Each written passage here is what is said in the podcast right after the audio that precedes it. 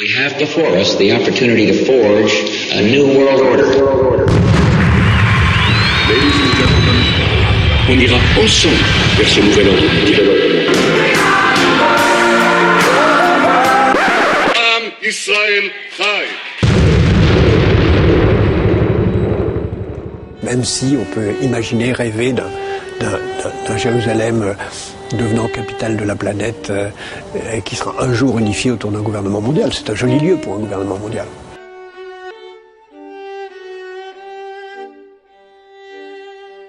Bonjour à toutes et à tous, bienvenue à cette quatrième édition de notre émission mensuelle Chronique de la paix universelle, présentée par euh, votre serviteur, moi-même Youssef Indy et Geroyd de Coleman.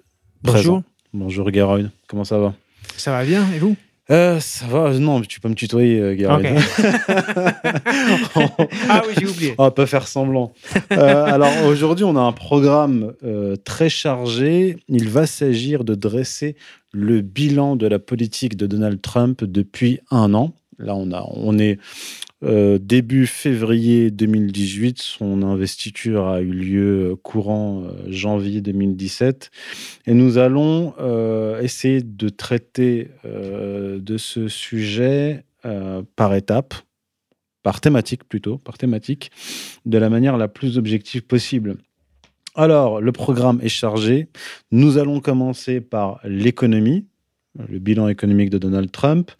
Puis, euh, nous aborderons, tu aborderas, euh, la, question de l'éducation. Nous passerons ensuite, tu passeras ensuite euh, au réchauffement climatique, sujet aussi important, connecté à d'autres à d'autres sujets thématiques. Je pense que tu, euh, on verra ça avec toi, Geroyd. Et pour terminer, la fameuse guerre à la Maison Blanche, donc un programme extrêmement chargé. Et je vais donc commencer sans attendre avec le bilan économique de Donald Trump. We have before us the opportunity to forge a new world order. Ladies and gentlemen, on ira ensemble vers ce nouvel ordre mondial. Am Israël Chai.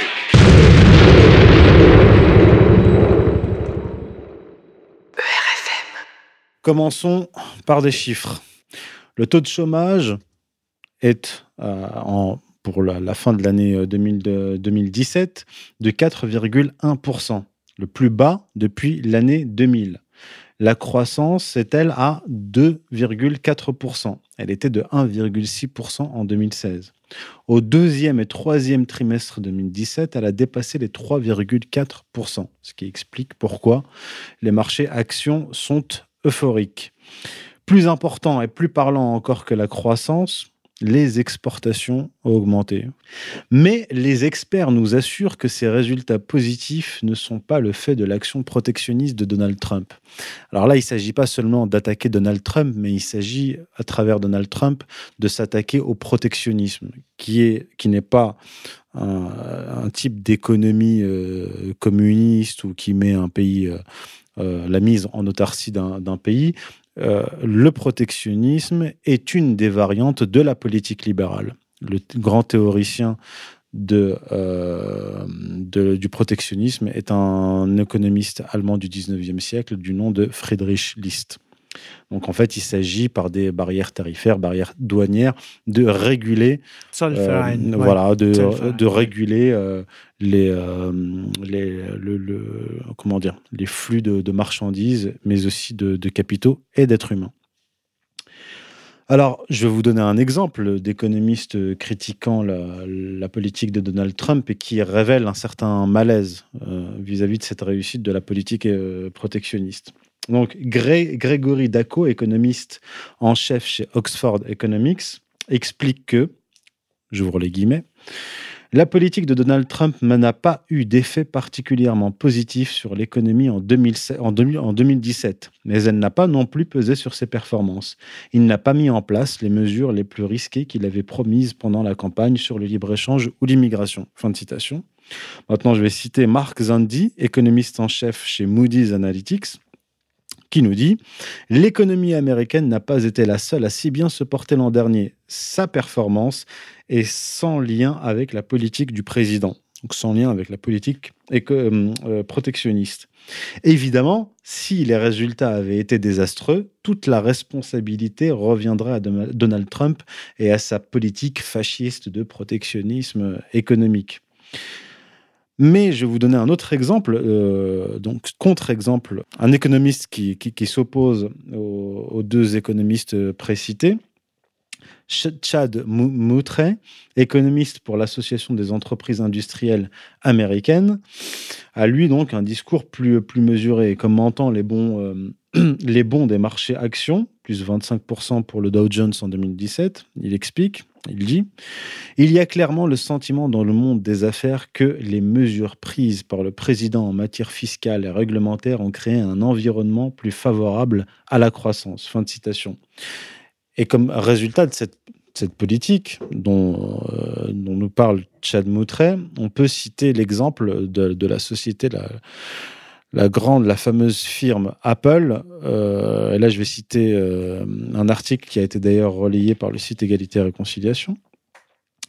J'y renvoie les auditeurs. Donc, suite à la récente réforme fiscale de Donald Trump, la société Apple va payer 38 milliards d'impôts sur ses profits réalisés à l'étranger. L'entreprise souligne dans un communiqué que, j'ouvre les guillemets, un paiement de cette ampleur serait le plus important de ce type jamais fait. Fin de citation. En fait, avant la réforme, les bénéfices, avant la réforme fiscale de Donald Trump, hein, les bénéfices réalisés à l'étranger qui n'étaient pas rapatriés échappaient totalement à l'impôt.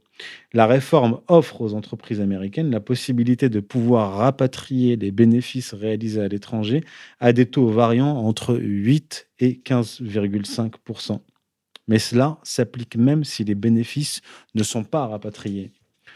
Le groupe Apple, donc, première capitalisation boursière mondiale, a affirmé qu'il contribuerait directement à l'économie américaine à hauteur de plus de 350 000 milliards de dollars dans les cinq années qui viennent, en créant 20 000 emplois et en investissant auprès de ses fournisseurs et sous-traitants aux États-Unis. Le journal britannique, alors là je vais citer deux journaux britanniques, d'abord The Independent puis euh, The Economist, parce que euh, j'ai un peu balayé la, presse euh, occidentale, américaine, et, européenne. Et ce qui est frappant, c'est euh, le, comment dire, le changement de, ton de la, de la presse britannique, qui, qui, vous allez le comprendre, euh, subit elle-même l'influence du Brexit. On a vu les résultats économiques positifs de l'Angleterre suite au Brexit.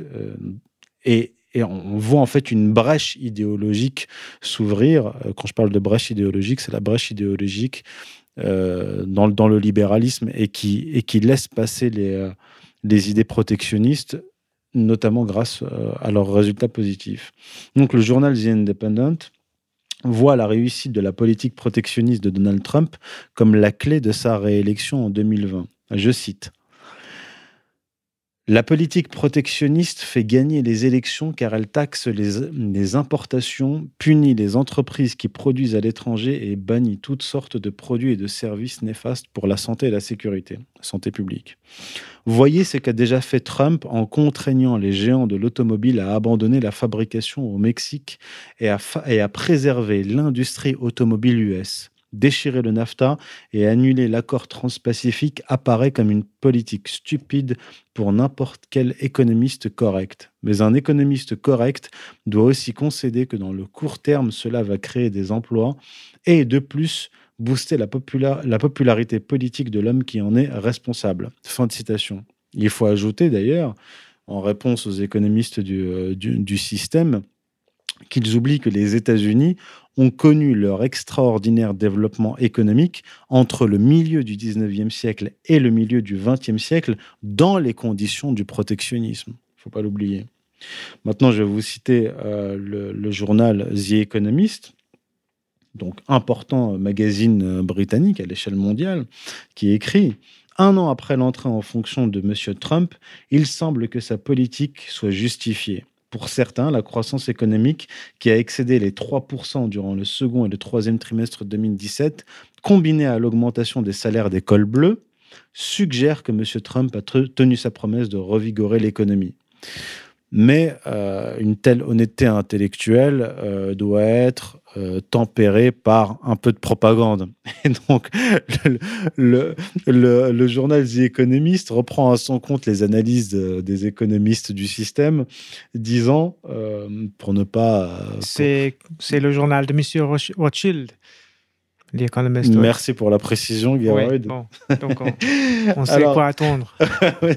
et donc le, journal des économistes nous dit que Donald Trump a bénéficié de la poussée économique mondiale qui a augmenté la confiance et les marchés boursiers à travers le monde riche. Fin de citation.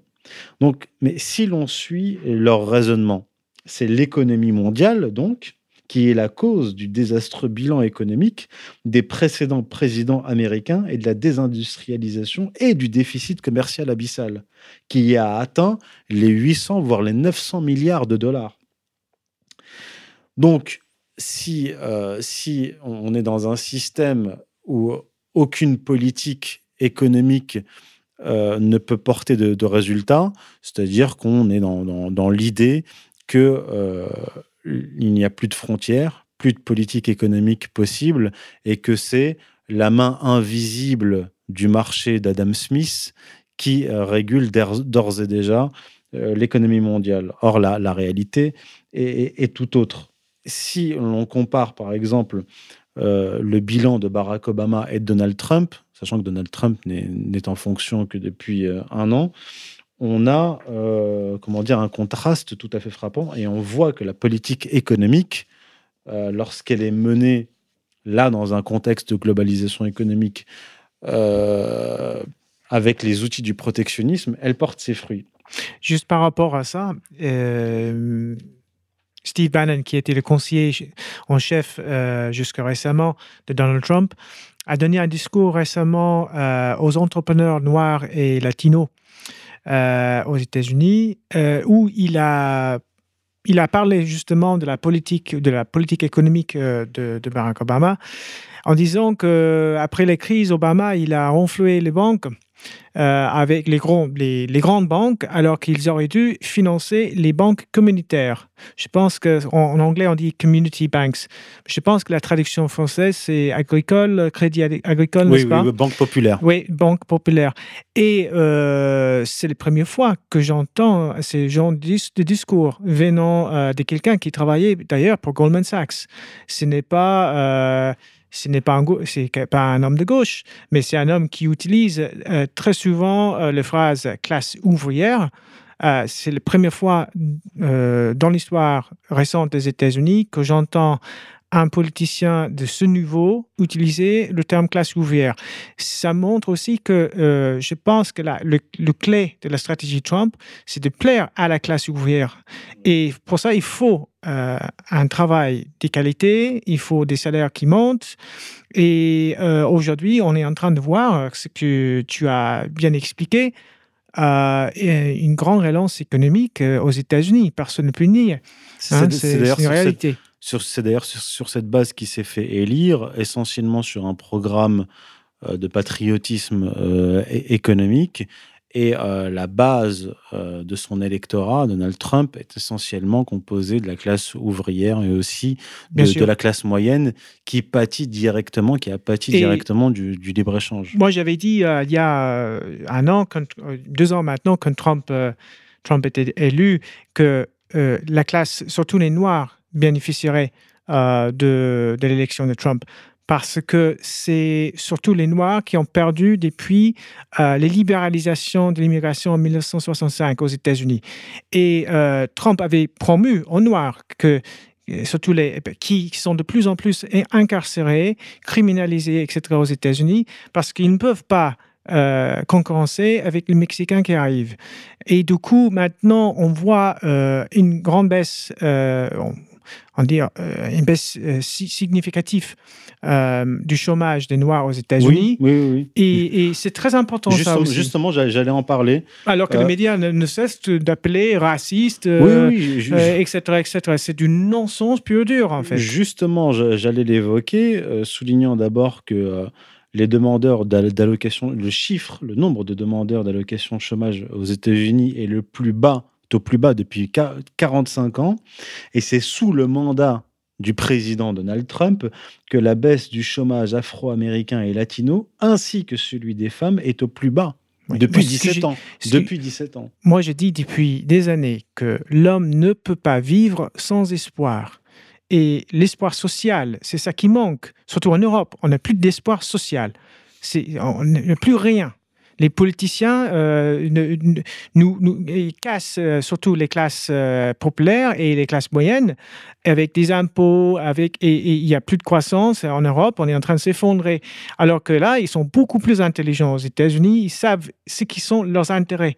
Bah, les États-Unis, c'est quand même le pays qui, dans la seconde moitié du XXe siècle, a été le chantre, le chantre et le grand promoteur du, du système de libre-échange. Euh, libre-échange qu'il a pratiqué quand même à géométrie euh, variable, hein, favorisant les, grandes sociétés euh, américaines comme, comme Boeing, par exemple. Les contrats étaient signés directement avec le, le, le Pentagone, par exemple. Mais effectivement, à partir des années 70, euh, les États-Unis ont directement pâti du système de libre-échange, c'est-à-dire qu'ils l'ont imposé au monde, mais ils en ont subi les conséquences, notamment lorsqu'ils se sont retrouvés en concurrence avec l'industrie allemande et, japonaise. Alors maintenant, j'en reviens à la, comparaison entre le, le, mandat, le bilan économique d'Obama et le bilan économique de Trump, c'est tout à fait frappant. Et c'est André Archimbault qui a fait, un géopolitologue, qui a fait cette, comparaison. Alors, il a, voyons les chiffres. Il avait fallu deux mandats d'Obama pour que l'indice boursier Dow Jones monte de 10 000 points. Après 13 mois de mandat de Trump, l'indice a gagné 8 000 points et près de 30% la croissance des autres indices boursiers est similaire. La capitalisation boursière a ainsi gagné en un an plus de 6 900 milliards de dollars, soit la moitié des plus-values enregistrées pendant les huit années d'Obama pour atteindre 30 600 milliards, ce qui gonfle les fonds de retraite des salariés, ce qui est tout à fait surprenant. Euh, frappant. Et en fait, on voit qu'il suffit de mener une politique euh, protectionniste pour que les, résultats soient euh, visibles dès les premiers mois. Donc c'est vraiment une question idéologique cruciale. D'ailleurs, un certain nombre d'économistes depuis, depuis une vingtaine d'années se battent pour un, pour un retour du protectionnisme dans les pays occidentaux en vain, mais là avec le Brexit, en, fait on voit que c'est le monde anglo-saxon qui a promu le libre-échange généralisé, qui revient au protectionnisme et qui fait sauter le, tabou. Euh, il n'en demeure pas moins que Donald Trump, pour pouvoir mener cette politique, euh, comment dire, économique protectionniste, donc à l'échelle des États-Unis, est contraint de laisser la, machine impériale américaine poursuivre sa, politique, notamment néoconservatrice. Et c'est ce qui explique cette, euh, dissonance euh, de la politique entre la politique intérieure de Donald Trump et, euh, et la politique étrangère. Mais avant d'en venir à la politique étrangère, on va rester avec toi, Geroyd, aux États-Unis, et tu vas nous parler de l'éducation. On ira ensemble vers ce nouvel ordre mondial. Et personne, je dis bien, personne ne pourra s'y opposer. Le grand problème aujourd'hui aux États-Unis, pour beaucoup de gens, surtout les gens qui ont voté pour Donald Trump, c'est euh, les, les, réformes d'éducation introduites par le euh, président Obama en 2010, qui s'appelle Common Core. Avec le système Common Core, ils veulent mettre euh, un standard, le même standard pour tous les États des États-Unis. Donc, c'est une fédéralisation de l'éducation. Et hum, les promoteurs de cette théorie euh, utilisent des mots qui, qui plaisent euh, aux gauchistes, surtout comme égalité. égalité pour tout le monde, accès à l'éducation, etc. La réalité, c'est que euh, le projet est parrainé par Bill Gates et les Nations Unies. Bill Gates, euh, il, est impliqué dans beaucoup de projets des Nations Unies, comme la euh, réduction de la population dans des pays pauvres. Notamment en Afrique. il fait les promotions actuellement de l'avortement en Afrique, etc. Donc Bill Gates, c'est philanthrope, soi-disant. il est aussi derrière Common Core. Euh, le base idéologique de, ce système euh, fédéral d'éducation et la lutte contre la religion et euh, la famille. Euh, ça, c'était révélé par les propos de leader de, de, du syndicat national d'éducation, Madame Schneider, en 1969, je pense, qui était cité par un critique que, j'ai lu récemment sur ce sujet où elle a dit euh, le, deux, les problèmes, les deux obstacles euh, plus difficiles euh, pour la transformation de l'éducation aux États-Unis sont les familles et la religion aussi pour les Nations Unies, d'ailleurs. Hein. Euh, je pense que Marion Sigo a, écrit un livre magnifique euh, sur ça. Oui, les droits euh, sexuels aux éditions. La sexualisation de l'enfant, c'est aussi dans Common Core. Hein. On commence à, partir de l'âge de 5 ans. ils appellent maintenant les, les, professeurs, on utilise maintenant pour professeurs, on dit en anglais psychosocial clinics, psychosocial therapy. Euh, l'école est un clinique. C'est un psychothérapie. psychothérapie. L'école est la psychothérapie. Donc l'enfant, c'est un patient dans une clinique médicale qui s'appelle l'école c'est euh, le, bourrage de crâne euh, ouvert. Euh, et ce qui est pire, c'est que les parents n'ont plus de pouvoir. ils veulent aussi interdire l'école privée, les, écoles hors contrat, le, le, droit d'élever les enfants à la maison. Trump, dans sa campagne électorale, a dit Je vais détruire Common Core. Pour, si j'étais parent aux États-Unis, j'aurais voté Trump tout de suite pour ça. Pour ça on peut oublier tout le reste. Au moins ça. Si on n'a pas le, droit de protéger nos propres enfants, c'est fini. Ça, c'est la guerre totale contre la civilisation.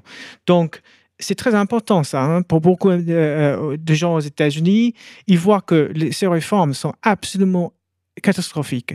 Il suffit d'écouter des profs de maths parler de ces réformes et même de regarder des démonstrations de leur façon de faire des maths aujourd'hui. Euh, c'est un système de tests sans fin. On va tester les enfants. Euh, c'est l'école de l'usine. Et le but de cette, de cette anti-éducation, c'est de créer des zombies euh, qui vont être des consommateurs de marché et des bons citoyens euh, d'un euh, gouvernance, d'une gouvernance mondiale. C'est, ça, c'est le but. Donc, on va supprimer tout ce qui a des racines, tout ce qui est enraciné, tout ce qui a du sens, etc. En plus, il faut, parce qu'il y a beaucoup de gens qui disent Trump, c'est, la même chose que Obama, etc. Bon, on va aborder la politique étrangère.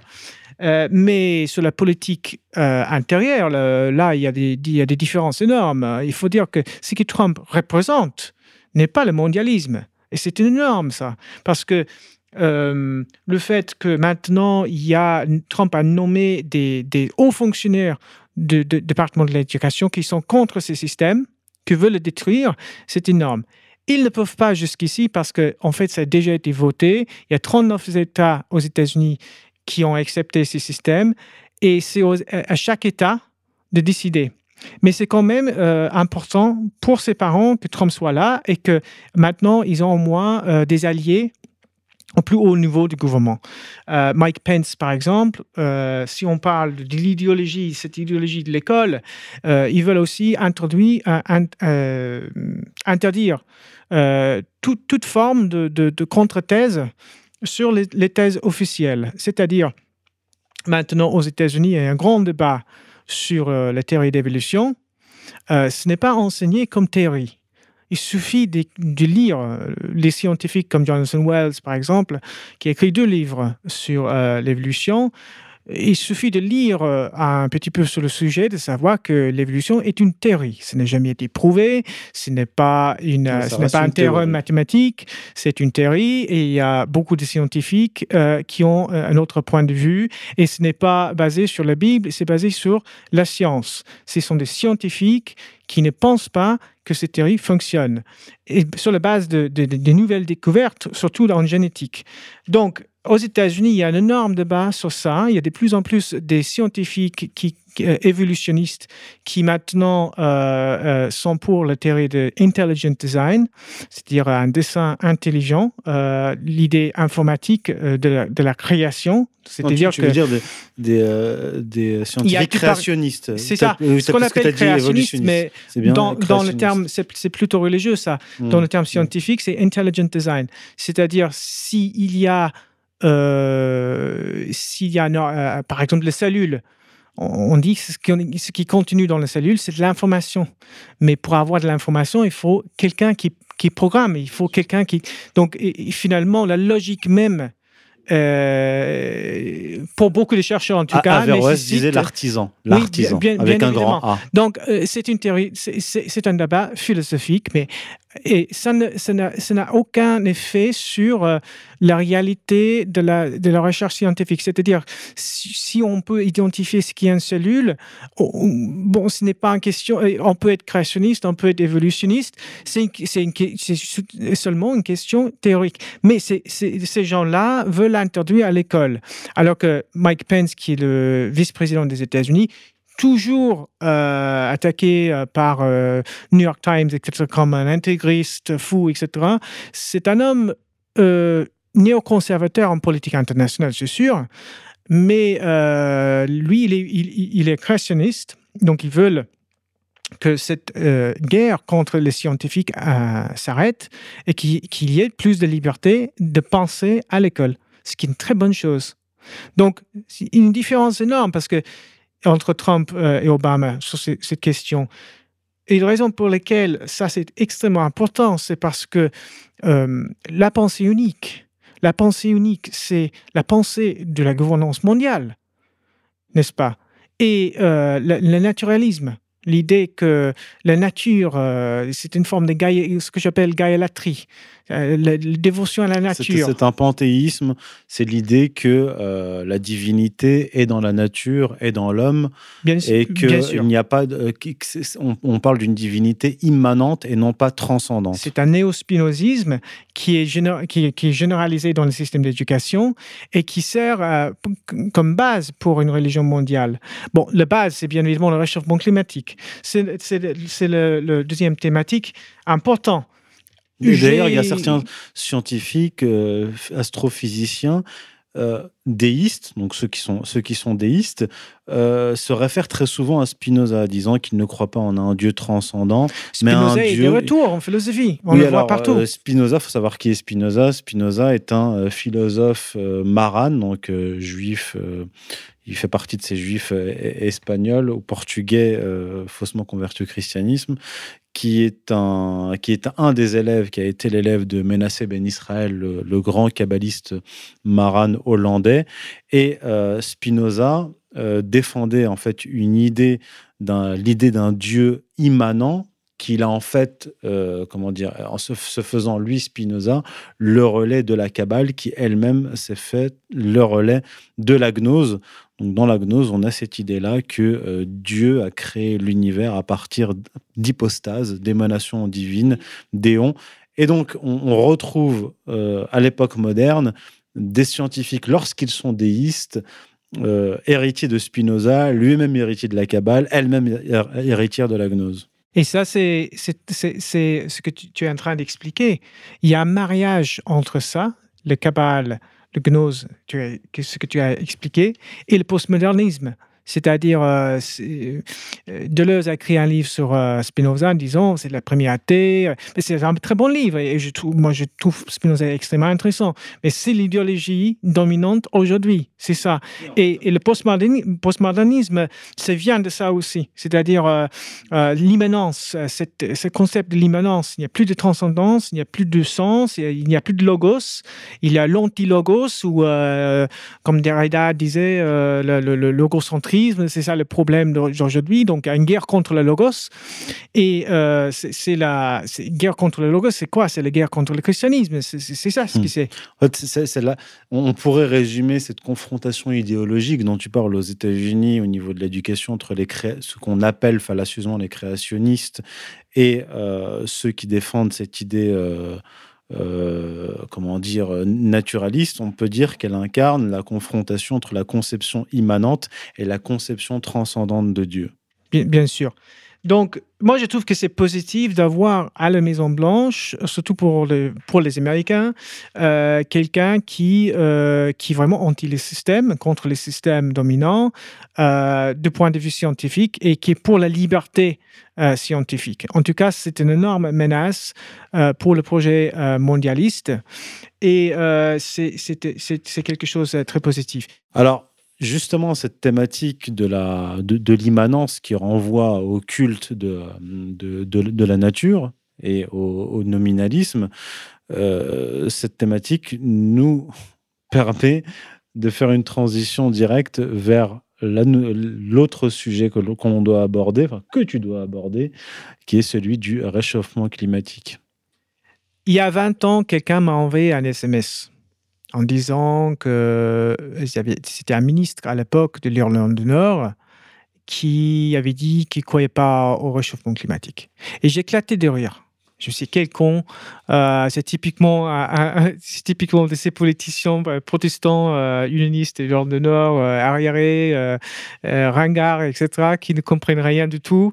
Et je sais pas quel con, euh, il pense pas, il croit pas au réchauffement climatique. Fr- franchement, j'ai- rié et je me suis dit, mec, c'est n'importe quoi. Et, et pourquoi Pourquoi est-ce que j'ai rié Parce que moi, je lisais la presse, euh, la presse anglaise. euh, toutes mes idées sur euh, le météoro- météorologie euh, venaient des experts qui me prêchaient tous les jours sur le réchauffement, climatique. C'est ce que j'ai appris à l'école. Ce n'est jamais en cause. C'était la vérité. Et moi, je l'ai pris comme ça. Et du coup, je pense que nous avons tous des idées dans la tête que nous n'avons jamais remis en cause, n'avons jamais questionné est-ce que c'est vrai ou pas, ce qui est d'autre point de vue. Euh, C'était un peu avant l'Internet, donc euh, j'ai pas fait de recherche non plus, et puis euh, c'était comme ça. Il s'avère que depuis des années, aux États-Unis surtout, il y a énormément de scientifiques qui remettent en cause le réchauffement climatique. Et pas seulement, c'est pas les, les, les, dissidences n'est pas euh, simple. C'est-à-dire qu'il y a des gens qui croient au réchauffement climatique, mais ne croient pas que le CO2 c'est si important. Ils ne pensent pas que c'est si anthropogène. Ils pensent que ça pourrait être aussi autre élément, etc. Donc il y a un débat assez euh, intéressant et c'est un débat entre scientifiques. Ce n'est pas un débat entre. Par exemple, je peux citer euh, professeur Linzen de MIT. Euh, C'était quelqu'un qui était appelé par les Nations de participer au projet de Interglobal Panel on Climate Change, Intergovernmental Panel, Panel on Climate Change, euh, et qui a quitté euh, le, le- Nations Unies parce qu'il a dit que c'était du non-sens, qu'il y avait de, de la pseudoscience. Il n'y avait pas de science, il n'y avait pas de, de faits. Il n'est pas le seul. hein. On, peut parler de Richard Spencer. Euh, en Angleterre, le frère de Jeremy Corbyn, euh, Pierce Corbyn, c'est un astrophysicien. Et il parle de fraude, il parle euh, des fabrications. Et euh, ces, scientifiques ne parlent pas de l'idéologie forcément. Ils disent pas pourquoi. Parce que le citoyen va, poser la question pourquoi? Pourquoi le monde fraude Pourquoi tout le monde pense à ça si c'est c'est pas vrai? Euh, Je pourrais raconter l'histoire parce que personne, si on demande à quelqu'un euh, qui, qui est le peur du réchauffement climatique, ils vont pas pouvoir le dire. Il y a deux hommes clés et c'est Roger Revell et Hans Zeuss. Hans Zeuss, c'était un ancien euh, physicien euh, du Troisième Reich qui, euh, dans le régime de- d'Hitler, était responsable pour le développement de, de projets nucléaires. Et il est allé après au- aux États-Unis après les guerres. Il a Il a fait- continué il à travailler dans le, nazis dans le qui ont été recyclés par les Oui, Américains. Oui, oui. Donc, il a publié un, papier, je pense que c'était en 1952, dans un journal philosophique aux États-Unis, sur l'hypothèse de CO2 et le réchauffement climatique avec Roger Revell. Roger Revell travaillait aussi dans le projet nucléaire aux États-Unis euh, après la Deuxième Guerre mondiale. C'était euh, au moment où ils étaient en train de tester des bombes atomiques dans la région du Pacifique contre les populations. Et là, il était chargé de mesurer euh, les dégâts sur euh, les victimes. Hein. Donc, on peut dire, euh, si on veut parler du fascisme, de la gauche et de la droite, le, le, réchauffement climatique, c'est des deux petits nazis qui, qui l'ont, je vais dire, je vais utiliser le langage des gauchistes, deux petits fachos qui, qui ont qui travaillent développé, pour les Américains. Bien, bien sûr, qui ont développé cette théorie. Donc, Ils n'ont pas fait ça sous Adolf Hitler. Qu'on arrête, on arrête de parler de, de l'extrême droite et de l'extrême gauche dans ce qui concerne. Mais c'est pas Adolf Hitler le responsable cette fois, cette fois-ci, on est d'accord. Mais c'est la réalité, c'est Roger Revel. Après Roger Revel, il est allé euh, enseigner à Harvard dans Population Studies. Il faut savoir, parce que quand on a ce débat, toujours, euh, il y a toujours des gens qui disent Ah, lui, il n'est pas météorologue, il n'a il pas un PhD en climatologie, etc. PhD, c'est un doctorat. Oui, et, et, euh, en tout cas, Roger Revel n'était pas climatologue non plus. Euh, il travaillait euh, dans Population Studies à Harvard et à l'époque, c'était à l'époque où les États-Unis étaient obsédés par la réduction de la population globale. Euh, ça, c'était un projet malthusien qui commençait après la guerre quand ils ont constaté que, vu la menace du communisme, la menace du marxisme, les révoltes sociales populaires, etc., et le fait que ces gens pauvres se reproduisaient très vite, les Américains disent, là, il faut, vraiment des, départements de population studies pour comprendre euh, comment euh, on va contrôler tout ça. C'était quelqu'un qui était très proche du pouvoir, qui euh, était souvent invité dans les milieux secrets comme Bohemian Grove et qui travaillait à plus haut niveau de l'État des États-Unis. Lui, il ne croyait pas au réchauffement climatique à la fin. Et c'était le professeur de Al Gore. Donc Al Gore, il a eu son éducation sur Revel. Al Gore, c'était un étudiant médiocre. Il n'a pas fait trop de cours, mais c'était quelqu'un riche. Son père était politicien. Et après euh, ses cours euh, de, euh, sur la de M. Revel, il a décidé d'aller entrer en politique. Au moment où le gauche n'avait absolument rien à promettre, rien à, à offrir à la classe ouvrière, bon, on a pensé à euh, écologie, n'est-ce pas? Les années 60, les hippies, etc., ça commence. Et du coup, c'est devenu euh, la cause de la gauche, écologie. Mais l'origine de l'écologisme, c'est l'extrême droite, hein, il faut savoir. Et, euh, aujourd'hui, et depuis, bien sûr, c'était soutenu par des grands industriels qui ont vu euh, une énorme opportunité, surtout des mondialistes, des gens comme Soros et les finances. Euh, il y a beaucoup, beaucoup euh, des grands financiers donc, énormément d'argent, commencé avec le lobbying d'Al Gore, énormément d'argent a été ramassé pour ces projets parce que c'est un projet qui sert. Donc, quel est le but euh, de ces projets de réchauffement climatique, euh, de ces bourrages de crâne euh, qui font les médias sans cesse sur cette question? Ne laissons pas place aux autres scientifiques qui ont des doutes euh, je pense que ce fait projet, c'est fait partie du projet euh, mondialiste, c'est-à-dire euh, le, créer un consensus, international pour la création des institutions internationales régissant l'économie mondiale, mais rejoignant ce que nous avons évoqué, c'est-à-dire la, la, la, la, gaiolatrie, l'adoration de la nature, la, la pensée unique, euh, l'unification, la fusion. Euh, dans le document sur euh, le, Club de Rome, en 1970, c'est réuni le Club de Rome, c'est un, de ces clubs comme le Club de Madrid, le Club de Paris, qui réunissent des élites en économie, des, élites, mondiales, et académiciens, pour parler des problèmes du monde.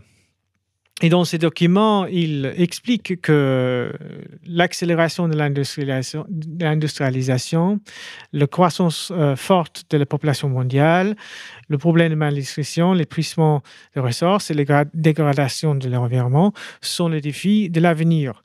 Et que ce que nous réunissent le plus, c'est la dégradation de l'environnement, ce qui peut unir l'humanité on peut dire c'est une, bonne chose. L'unité, c'est une bonne chose, n'est-ce pas l'humanité. Mais euh, les gens qui, qui, le soutiennent, les gens comme Soros, Maurice Strong, euh, Maurice Strong, qui était un politicien canadien qui travaillait aux Nations Unies, on était des pionniers de, de, ces projets de, de réchauffement climatique. Euh, le projet, c'est tout simplement euh, d'utiliser euh, le réchauffement climatique comme prétexte de mettre une, une hyperclasse euh, au pouvoir à l'échelle mondiale. Euh, c'est pour ça qu'aujourd'hui, si tu es un scientifique aux États-Unis, euh, tu n'oses pas remettre en cause le réchauffement, climatique. Tu vas subir une, diabolisation dans les médias. Tu risques de perdre ton travail à la fac et beaucoup de scientifiques en parlent. Hein. Le monsieur Linzen, quand il a expliqué ce qu'il pensait sur le réchauffement climatique, a été attaqué tout de suite par la presse britannique. Ses collègues même l'ont attaqué, etc. Donc, même si c'était le directeur du département de météorologie de, MIT, professeur de météorologie. Mais il n'est pas le seul. Moi, je pourrais citer beaucoup d'autres. Mais en tout cas, euh, ce qui est clair, c'est que nous n'avons pas le droit de remettre en cause le réchauffement climatique. J'ai lu un article d'un journal écologiste récemment. Il a dit que remettre en cause le réchauffement climatique est un crime contre l'humanité.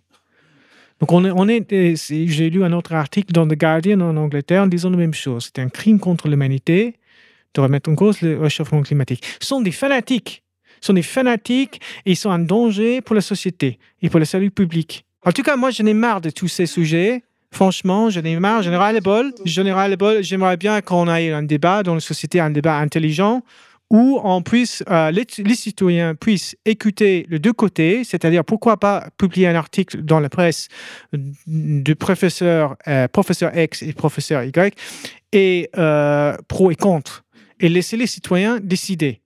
Hein?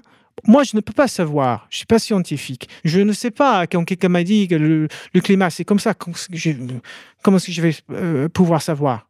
Mais on peut aussi avoir une éducation nationale et, une, euh, plutôt une, euh, une meilleure éducation sur, sur le sujet. Euh, à l'école, les étudiants apprennent la théorie de CO2 comme si c'est une réalité, une vérité c'est une théorie. C'est une théorie, c'est une théorie importante, pourquoi pas? Roger Revel, c'était quelqu'un de beaucoup de talent et pourquoi pas euh, théoriser euh, Ils ont le droit, mais ce n'est pas une, ce n'est jamais été prouvé, jamais, jamais été prouvé. Donc, euh, ça, ça fait partie des grands théorie. dogmes religieux de la modernité. Maintenant, c'est un comme l'évolutionnisme. On doit croire absolument. au réchauffement climatique comme on doit croire à la théorie de l'évolution et autres. Euh... Le problème, c'est que euh, c'est lié toujours à la pollution.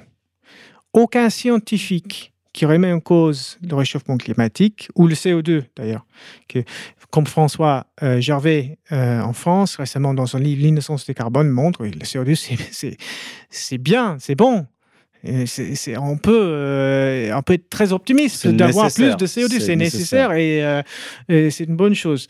Mais revenons-en. Aucun, aucun, aucun, aucun, juste aucun scientifique mmh. remet en cause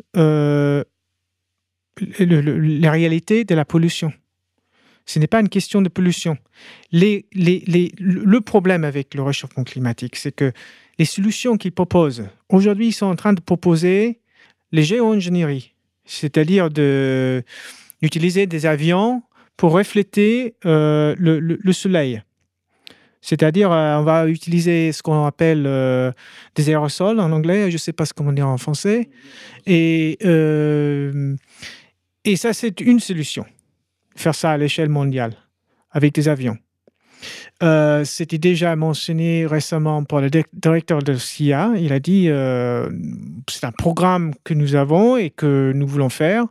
L'un des, grands promoteurs euh, de, de, cette idée de géo-ingénierie, c'est le professeur Keith de l'Université de Harvard. Et récemment, dans un entretien avec le BBC, il a dit oui, on va polluer euh, le ciel pour sauver la planète.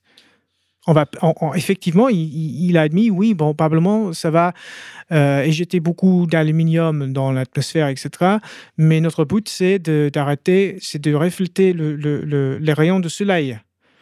Ça veut dire que nous allons avoir moins de soleil dans la journée. C'est déjà le cas dans le monde. Mais euh, voilà donc ces gens là sont fous les, solutions aussi industrielles ne marchent pas parce que les euh, par exemple, les, euh, les éoliennes polluent énormément aussi.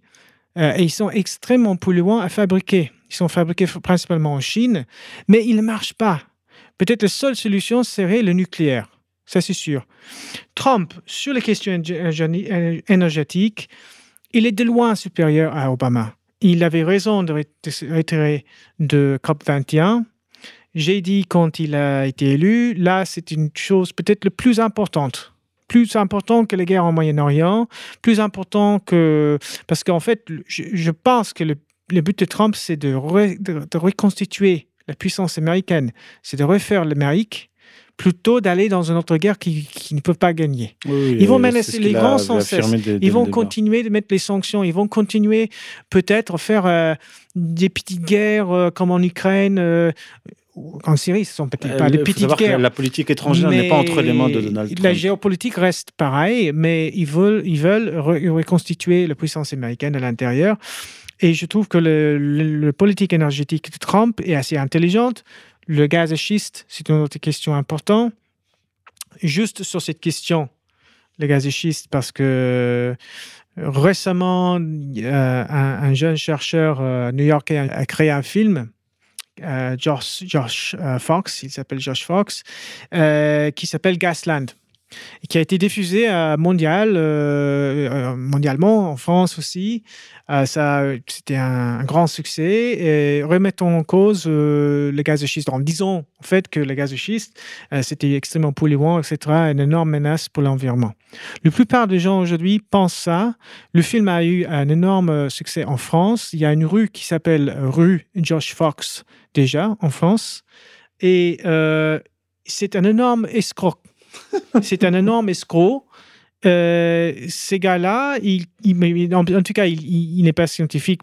Bon, c'est pas le plus important, mais il a menti. Il a menti. Un autre journaliste irlandais a créé un film qui s'appelle Frack Nation. Et je recommande ça aux, euh, gens ici.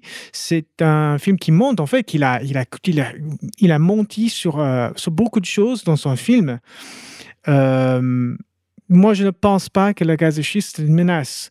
Euh, il y a eu quelques accidents, mais euh, il y a des accidents aussi des avions euh, qui arrive, euh, on ne va pas dire qu'il faut supprimer euh, les rations, les vols, etc., parce que de temps en temps, il y a des accidents.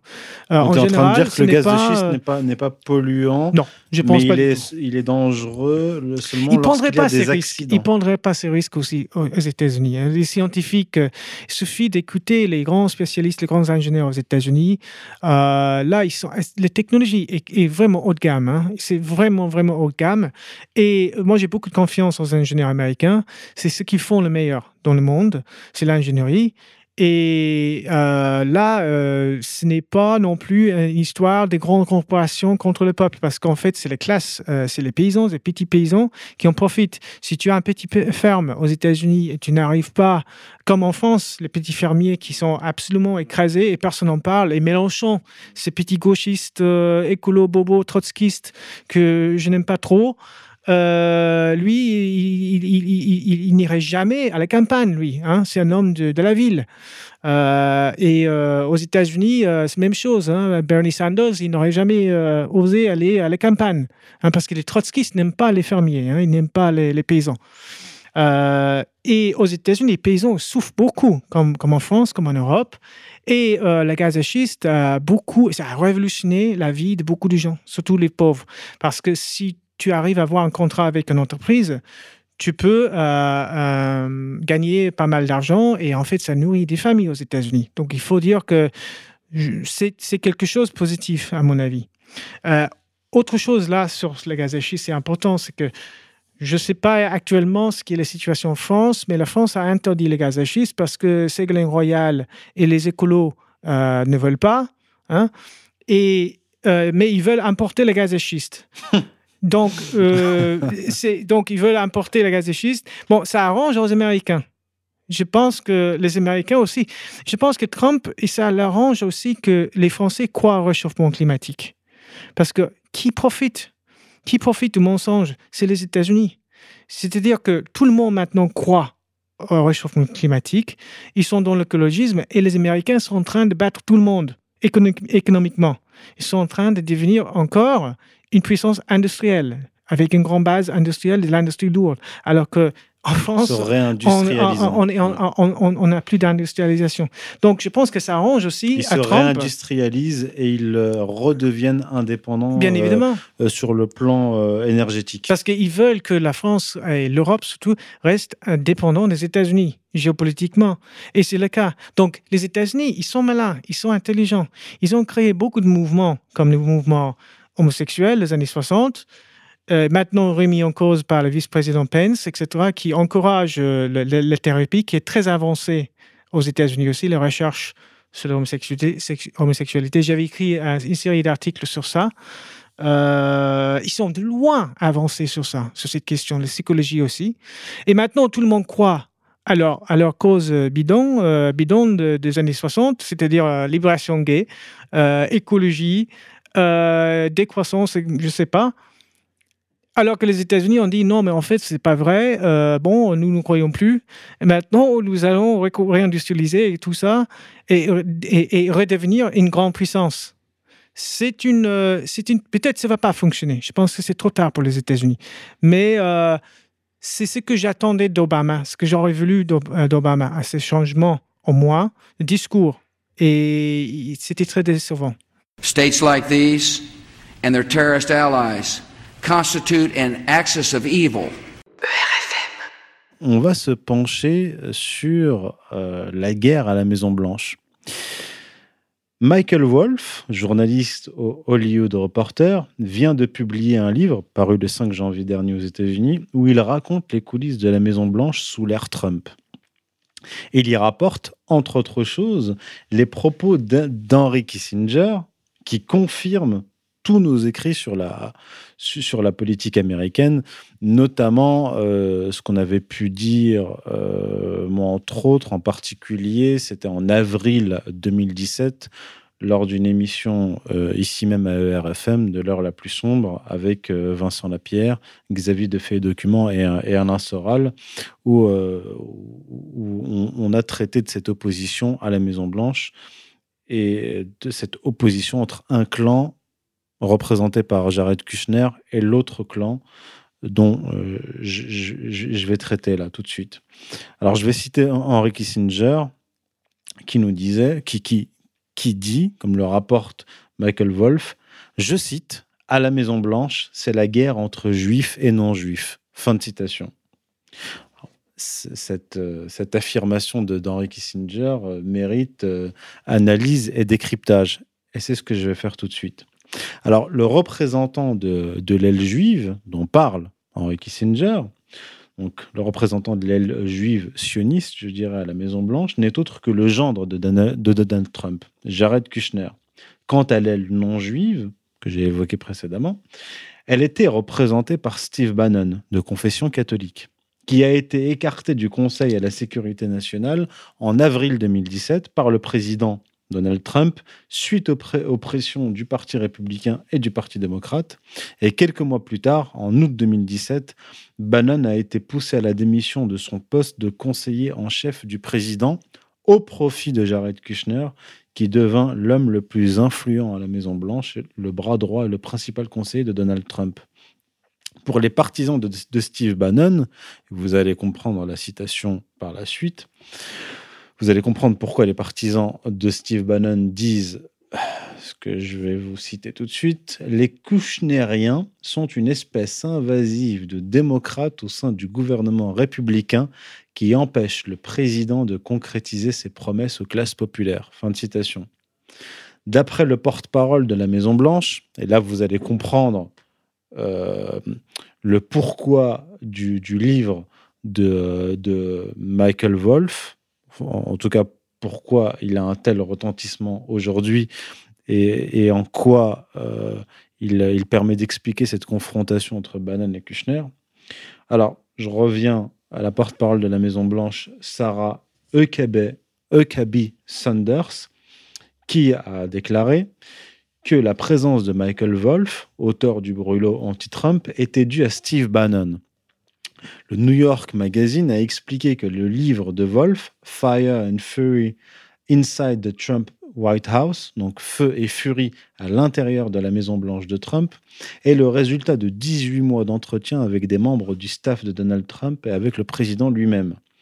Pour les besoins de, de son enquête, Michael Wolff aurait pris ses quartiers dans la Maison-Blanche rapidement après l'investiture de Donald Trump et aurait conduit plus de 200 interviews. L'auteur, Michael Wolff, affirme avoir occupé quelque chose comme une place semi-permanente sur un canapé de l'aile ouest de la Maison-Blanche. En bannissant Steve Bannon de la Maison-Blanche, Donald Trump a non seulement contenté cette aile juive représentée par Kushner, mais il a réussi à faire de son ex-conseiller son ennemi. Comme Michael Flynn, qui a été contraint, donc Michael Flynn qui a été conseiller de, Donald Trump, qui a été éjecté à peu près deux semaines euh, après l'investiture de, Donald Trump. Donc ce Michael Flynn qui a été contraint, j'en ai parlé euh, ici même à notre émission, donc Michael Flynn qui a été contraint de collaborer avec le procureur Mueller dans le cadre de l'enquête sur la collusion avec les Russes. À propos justement de l'affaire russe, Bannon s'est exprimé en ces termes dans le livre de Michael Wolff. Je cite, Les trois personnes les plus importantes de la campagne ont pensé que c'était une bonne idée de rencontrer un gouvernement étranger dans la Trump Tower, dans la salle de conférence du 25e étage sans avocat. Steve Bannon a par ailleurs déclaré accuser le fils de Donald Trump euh, de, trahison, de haute trahison, pour avoir euh, justement eu ces entretiens avec les, avec les Russes qui n'implique pas forcément une collusion, mais en tout cas qui prêtait le flanc euh, à, l'opposition, et en l'occurrence à Hillary Clinton. Maintenant, revenons à Jared Kushner, la famille de Jared Kushner, qui représente cette aile juive dont parle Henry Kissinger. Hein. C'est pas moi, Youssef Indy, qui en parle. Hein. C'est Henry Kissinger. Alors, Jared Kushner est le fils de Charles Kushner, fils de juifs de Biélorussie, immigré aux États-Unis en 1949 lui-même, Charles Kushner, né en 1954. Donc le père de Jared Kushner était un promoteur immobilier véreux qui sévit dans le New Jersey, reconnu coupable à plusieurs reprises de fraude fiscale et de manipulation de témoins. Ce pourquoi il a d'ailleurs fait de la prison. Charles Kushner, donc, est le fondateur de Kushner Companies, groupe immobilier dont Jared, son fils, est actionnaire. Il est en outre Charles Kushner, un multimillionnaire et un des plus importants donateurs du Parti républicain aux États-Unis. Ce qui explique pourquoi les partisans de, Bannon disent que les Kushneriens sont une espèce invasive de démocrates qui, euh, qui ont en fait mis un pied, même plus qu'un pied, à la Maison-Blanche. Parmi les faits d'armes du père de Kushner, écoutez bien, figure cette affaire où il engagea une prostituée pour séduire son beau-frère et fit, et fit filmer leurs ébats avant d'envoyer la cassette à sa sœur, sa propre sœur. Donc Jared Kushner, fils de ce... Bref. Donc Jared Kushner, hein, le, fils de cet euh, ineffable individu, Charles Kushner, et donc la courroie de transmission, ce que j'avais dit déjà en avril 2017 ici même, en compagnie de, Xavier et d'Alain Soral, Jared Kushner est la courroie de transmission entre les milieux judéo-sionistes, Israël et la Maison-Blanche. C'est lui qui, par ailleurs, avait écrit le discours bien accueilli par l'auditoire que Donald Trump a prononcé en mars 2016 devant le lobby pro-israélien AIPAC. Comme le, le rapportait le spécialiste des États-Unis Jean-Éric Brana, euh, donc euh, journaliste euh, d'Atlantico, hein, donc journal irréprochable, atlantiste d'ailleurs, comme son nom l'indique. Donald Trump a, à partir de ce moment, prêté une oreille de plus en plus attentive à ce jeune juif proche de la communauté orthodoxe Lubavitch. Après la victoire de Trump, Jared Kushner fut nommé haut conseiller. Il serait, d'après Jean-Éric Brana, à l'origine du renvoi de deux, de deux importants proche conseiller de Trump, Paul Manafort et Corey Lewandowski. Il aurait aussi conseillé à son beau-père de prendre Mike Pence comme colistier à la place de certains fidèles de la première heure. Et il fut, comme je viens de l'expliquer, à la manœuvre pour évincer Steve Bannon. Représente l'aile non juive.